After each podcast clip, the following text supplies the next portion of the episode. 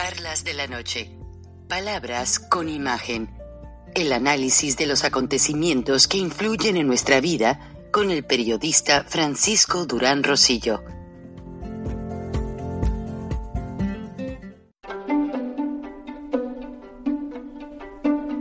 Frank Durán Rosillo eh, te saluda y los saluda a todos ustedes, su amiga María Celeste Raraz, para invitarlos a que se suscriban a mi canal de YouTube María Celeste Raraz, tal como mi nombre, donde les informo todas las semanas eh, sobre entrevistas que tienen un tema que ayuda a mejorarnos como personas y de paso son interesantes. Las pueden encontrar en mi canal de YouTube, así que los espero. Y se suscriben gratis. The 20th century has died. He was 91 years old. Russia's Vladimir Putin expressed his deepest condolences, while the Reagan Foundation put out a statement mourning the loss of a political adversary who ended up becoming a friend. Here's CBS's Charlie D'Agata. Mr. Gorbachev, tear down this wall. He didn't look like a revolutionary or set out to be one, but Mikhail Sergeyevich Gorbachev changed the course of history. Born into a farming family in 1931 in what was then the Soviet Union, Gorbachev went to Moscow to study law, joined the Communist Party, and met and married Raisa. Together, they set out to change the face of communism. Uh, Before Gorbachev, Soviet leaders never ventured into the streets, let alone press the flesh. But in 1985, the youngest ever Secretary Communist Party swept the old ways aside. His twin policies of glasnost and perestroika opened the country up. When Gorbachev met President Reagan in Washington, D.C. in 1987 to sign the Nuclear Arms Reduction Treaty, it was clear that former enemies had found common ground. Mr. General Secretary, though my pronunciation may give you difficulty, the maxim is doviai no proviai. Trust but verify. In 1990, Gorbachev won the Nobel Peace Prize. But his economic reforms weren't working. Soviet citizens were going hungry and getting angry. In August 1991, hardliners organized a coup. Gorbachev survived, but it was too much for him. He resigned and watched from the sidelines as the Soviet Union collapsed. History will judge that Gorbachev may be one of the most dramatic examples there is of what has been called the great man theory of history, which is to say, having the right person in the right job at the right time. In every sense, Mikhail Gorbachev tore down that wall. Charlie Daggett, CBS News, London. We turn now to the campaign trail. Hola amigos, nuevamente saludándolos eh, con el gusto de siempre. La luz no me está dejando enfocar bien la cámara, vamos a bajar la intensidad o de plano la apagamos a ver cómo se ve mejor. Estábamos comentando la ocasión anterior de que más bien el programa pasado, uy, está muy fuera de foco la imagen, vamos a cambiar de cámara, si lo per... Ah, miren, ya, ya se mejoró el foco, déjenme veo. No, sigue fuera de foco. Mm. Bueno, bien enfocada, mal enfoca- enfocada la cámara. Si vuelvo a ver así borrosón, pues, ¿qué les parece? Cambiamos de cámara y así no nos, no nos metemos en líos y usamos la otra cámara. Y este, pues como les decía, el programa pasado, el, el populismo es frágil. El gobierno de Andrés Manuel López Obrador lo demuestra al mostrar una incesante incesante militarización del país. Y es que no se justifica, honestamente no se justifica esa militarización. O sea, ya México parece que va a estar en, en un toque de queda, parece ser que va a estar en guerra o qué es lo que sucede, señor presidente Andrés Manuel López Obrador, porque de otra manera no se justifica para nada tener tanto militar en las calles. Ahora, no pueden controlar el crimen organizado, su política de abrazos, no balazos, no es efectiva. Los maleantes hacen lo que quieren de cualquier manera y usted, señor López Obrador, eh, mantiene una actitud hostil contra un vecino que, aunque sí hemos tenido problemas, Estados Unidos, pero al final del día es, es un buen vecino que hace más cosas buenas que malas. Entonces, yo honestamente, señor presidente, no justifico todos los ataques que usted hace hacia el gobierno norteamericano. ¿Qué haría México con 50 millones de personas más? ¿Dónde les da vivienda? ¿Dónde les da de comer? ¿Dónde las emplea? ¿Dónde pagarían todos los servicios? No, señor López Obrador. Recuerde que para su, uy, uy, uy, qué miedo y que quién sabe qué, tantas tonterías que usted dice, el gobierno de Estados Unidos tiene una manera táctica de acabar los problemas. ¿Cuáles podrían ser? Simplemente con que le deporten dos millones de personas. No puede México, su gobierno truena. Si usted quiere cancelar el tratado comercial, ok, Estados Unidos importa verduras, frutas, hortalizas, lo que quieran, materiales de otros países. Punto, ya lo están haciendo. No van a esperar a ver qué dice usted. Estados Unidos es un país que no se queda cruzado de brazos. Ahora Estados Unidos, Alemania y Japón, que han sido países muy fuertes porque han logrado levantarse de guerras mundiales, están listos para tomar medidas en caso de que usted siga con su política hostil en contra de las maquiladoras, ensambladoras de carros y tantas cosas. Ahora, en algunos capítulos pasados eh, yo entrevisté a un agente de la fiscalía que nos habló que se compraron muchos terrenos en lo que le llaman el cordón industrial espacial. Ya me dijeron en Estados Unidos, eh, gente de la NASA, por qué se llama el cordón industrial espacial. Número uno, desde hace años, el transbordador espacial, que ahora ya no se hace, ahora van a ser nuevamente cohetes.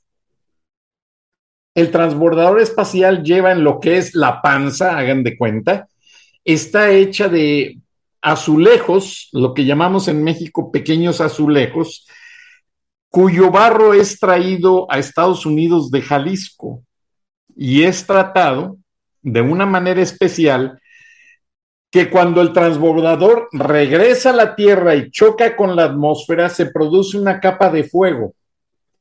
Si no existieran esos ladrillos, esos azulejos de una arcilla especial, el transbordador explotaría en el choque con la atmósfera. Así. Ahora, el corredor industrial espacial Estados Unidos tiene una base de satélites de, red, de redirección, lo que le llaman el relay de los satélites, las señales se reproducen y se multiplican ya lo tiene en Chile, en Nueva Zelanda o en Australia, no recuerdo bien, obviamente en Estados Unidos, en la parte norte, casi llegando a la Antártida, o sea, en Alaska. En México, a nivel central, también existe el proyecto, y esto sería súper benéfico para México, de poner una estación que sirva a la NASA para efectos de multiplicar las conexiones satelitales. Y recuerden que ya en el futuro, ya hay desde hace muchos años, los teléfonos satelitales, o sea, son iguales a los celulares, pero en lugar de trabajar por la banda ancha y por lo que es la fibra óptica o por medio del wifi inalámbrico, lo que usted le quiera llamar, estos teléfonos satelitales operan con la señal del satélite. Estados Unidos es el país que más satélites comerciales tiene y más satélites militares tiene en órbita. Entonces, Estados Unidos, al poner este centro, no solamente va a generar empleos para México, va a ser muy benéfico en manera, manera estratégica de protección, porque en el espacio hay muchos meteoritos, no necesita haber enemigos para que la Tierra se destruya. En el espacio hay mucha basura ya, muchos meteoritos. En la galaxia, algunos satélites o pedazos de, de otros astros eh, se destruyen generando piedras muy grandes y al chocar con la atmósfera pueden causar una verdadera tragedia. Entonces la idea de Estados Unidos con esta base, me lo explicaron muy claro, es detectar a la velocidad de años luz la dirección y la venida de cualquiera de estos meteoritos para que así la NASA en el espacio con rayo láser fragmenta a nivel pequeñas piedritas aquella roca que venía de manera incandescente lista para chocar con la Tierra. Eso es. Y no hay nada detrás de que, hay que esto, que lo otro. No, no, no, no, no. Es un plan dentro de lo que es el mismo plan comercial y, del, y de operación eh, de maquilas que hay en México a base del TEMEC. Ahora Estados Unidos dice, bueno, fácil, si ya López Obrador ya está haciéndonos la vida de cuadritos, ellos no se van a dejar. Hay contratos firmados por el mismo Andrés Manuel López Obrador, que puede irse a la cárcel, aparte de generarle bastantes multas a México. O sea, eh, es algo muy serio. Pero vean, el presidente salvadoreño Bukele ya habló a Estados Unidos diciéndoles, ya puse en paz las maras salvatruchas, tal como me lo pidió Donald Trump. Tengo al país bajo control. Mándenme maquiladoras, Nissan, Honda, Mazda, General Motors, las compañías que sean, mándenmelas. Yo les abro la puerta sin problemas y les genero un ambiente de tranquilidad, de paz, que garantice la operatividad de sus empresas. Señor López Obrador, usted tiene competencia y usted no está destruyendo a México, usted se está destruyendo usted mismo. Y ese México al que usted le ha dado la espalda, ese México al que dice voy a soltar al tigre a ver quién lo para, ese tigre que usted eh, ya soltó, se le va a ir encima. No va a haber lugar donde usted y su familia se puedan esconder. Y no le tengo malos deseos, ni rencor, ni nada. Eso va en contra de mis principios. Dios se encarga de poner la basura en su lugar. Entonces, ya deje en paz al país, señor López Obrador. Ya no haga tarugadas, por favor. Ya tiene a todos los mexicanos ya sabe hasta dónde y recuerde que si sigue con sus amenazas, el que amenaza pierde. Y usted ha amenazado mucho y a mucha gente. Ha mandado asesinar personas por medio de los carteles. Ahora le abre la puerta a 30 mil mercenarios rusos que vienen vía Cuba, vía Nicaragua, vía Venezuela, para que según usted le ayuden a mantener su dictadura y hacer de México el Estado bolivariano. Rusia lo que le interesa es dominar México como postura estratégica, no le interesa tener a un idiota llamado López Obrador en la presidencia. El día que Rusia, quiera, llega y lo escupe a la calle a López Obrador con toda su bola de compinches mierdas, perdónenme la expresión, pero no se merecen que les hable de otra manera, y lo sacan. Ya vieron cómo está haciendo las cosas Vladimir Putin en Ucrania. Lamentablemente, para bien del mundo, Ucrania está recibiendo mucho apoyo de Estados Unidos y Estados Unidos como gotita de agua le manda aviones con armas. Pero el día que se canse Estados Unidos, el mismo Estados Unidos le manda un, un ataque a ver cómo le va.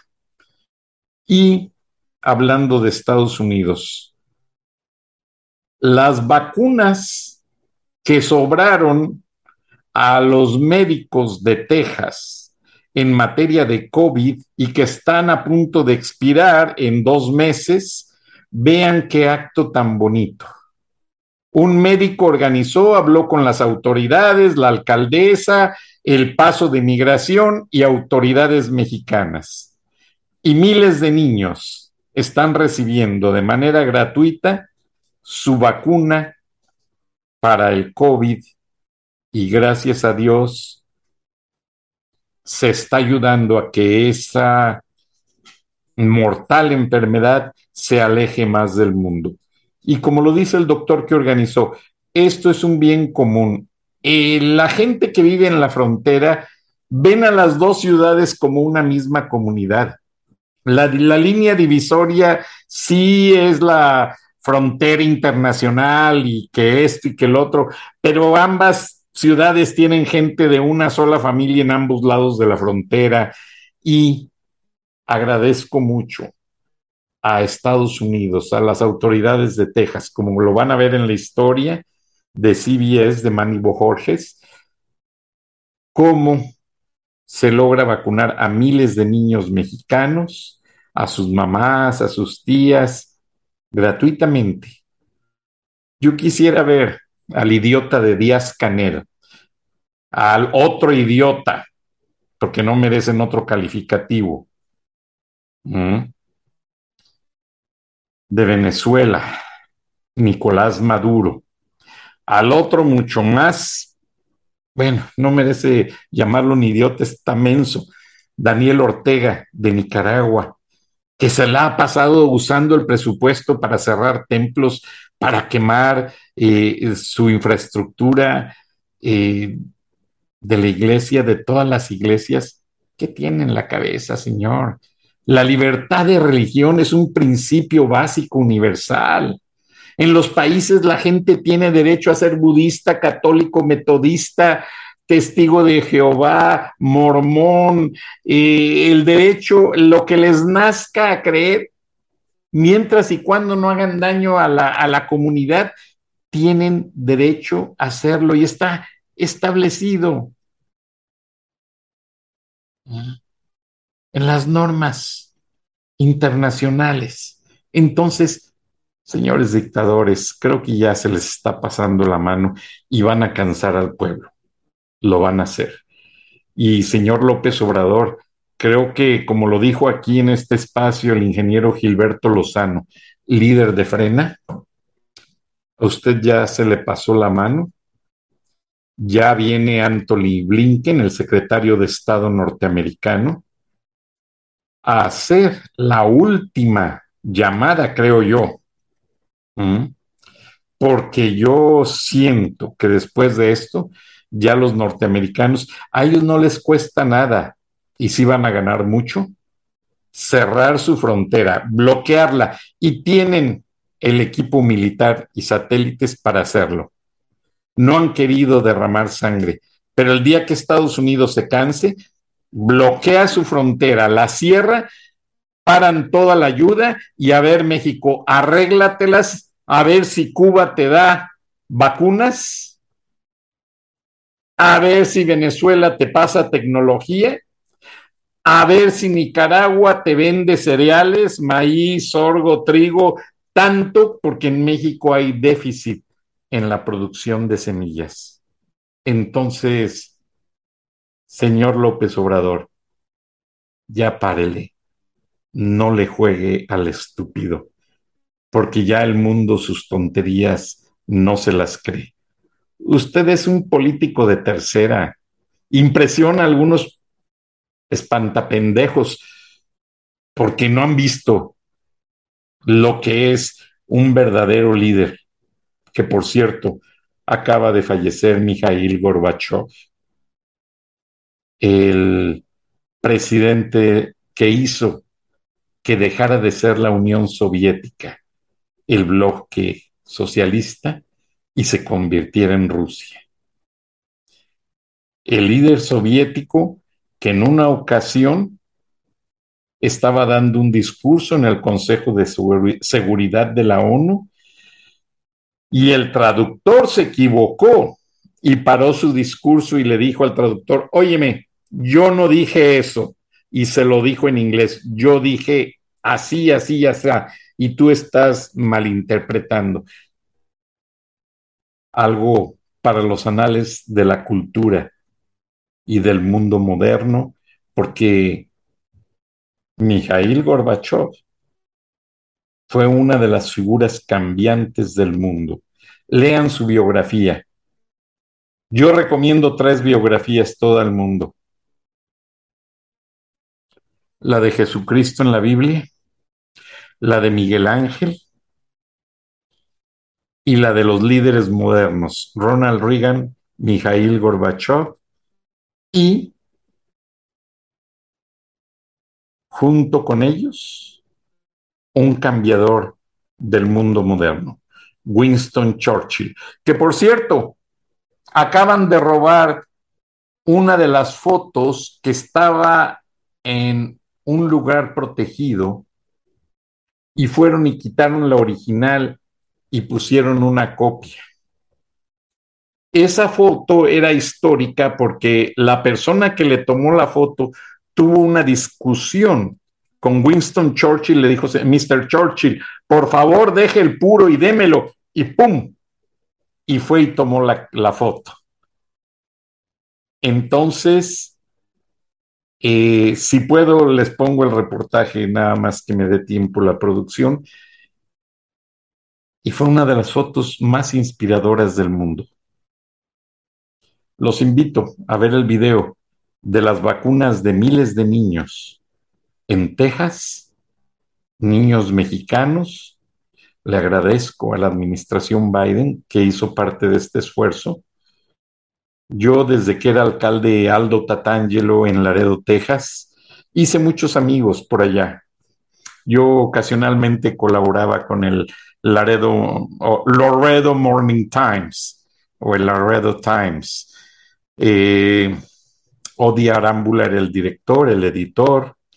Hice muchos amigos allá. Eh, Carmina Danini, una gran periodista, amiga, compañera de muchas batallas en la toma de prisiones en Texas. Y bueno, cuántas cosas no cubrimos. Y vivimos historias increíbles. Pero gracias por el favor de su atención y recuerden, aquí informamos lo que otros medios no dicen. Comuníquense, manden sus fotos, sus opiniones, sus videos con nosotros todo importa, porque aquí no recibimos los sobornos, ni al narconovelero del PIG Ibarra. Gracias, Dios los bendiga, nos vemos y disfruten los videos. y nos escuchamos mañana. Hasta entonces. Texas has been spearheading an effort to distribute donated vaccines to people in nearby Nuevo Laredo, Mexico, especially for children who are not yet eligible in that country. And Will Cortez got a look at how it's done. 6.30, you got in line. It's already almost 11. Not far from the U.S. border, this is the line for a COVID vaccine. Hundreds of men, women, and children in Nuevo Laredo, Mexico, wait hours for a chance to get the shot. This line is here almost every day. Every day. Every day. Every day. Dr. Victor Trevino works on the other side in Laredo, Texas, but is leading a binational effort to distribute donated vaccines here. And the reason for that is because we're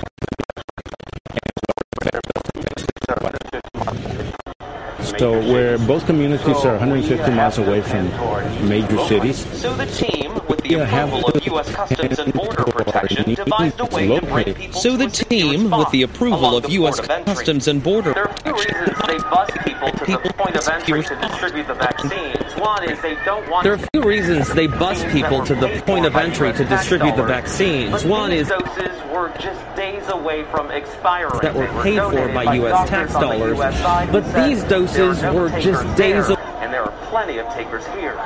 Especially on the U.S. side who said there are no takers there. Eligible for the vaccine plenty of takers here, especially parents or two grandchildren, and they're going for the second shot. La segunda. Tina Guerra is here for two grandchildren. Second shot, la segunda vacunación. Nurses on the bus.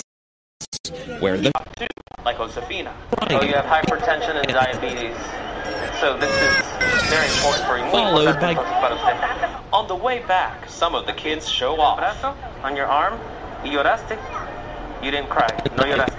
Eres fuerte. So this is You're strong. Very important. Muy importante entonces. Ah, you play baseball. That's why you're so strong. Some of the kids show off. On your arm. Lilia Canturosa the children's vaccinations have given her city a milestone. Seis meses.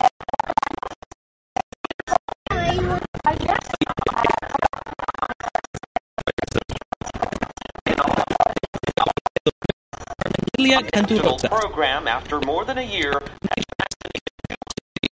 stone. Seis meses. Yeah. Six months to four years.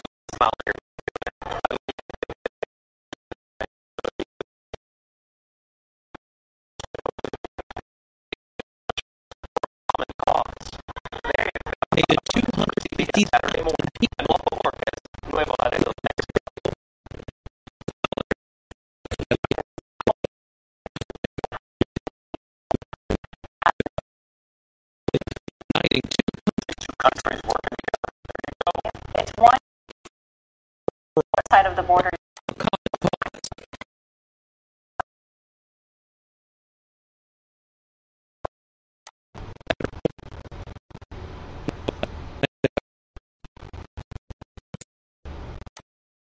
pandemic. It's a global problem, and to see help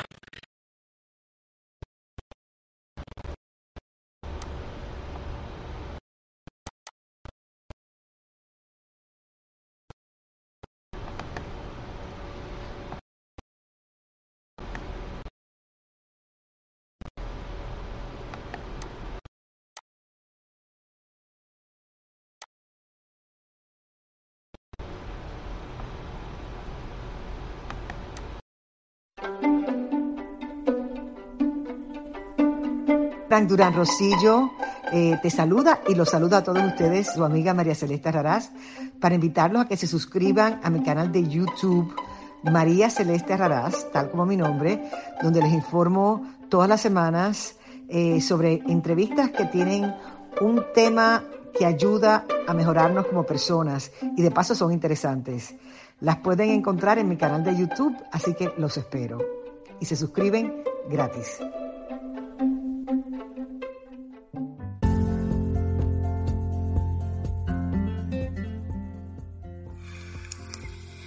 Escuchaste el análisis de la noticia, transparente como el agua, con el periodista Francisco Durán Rosillo.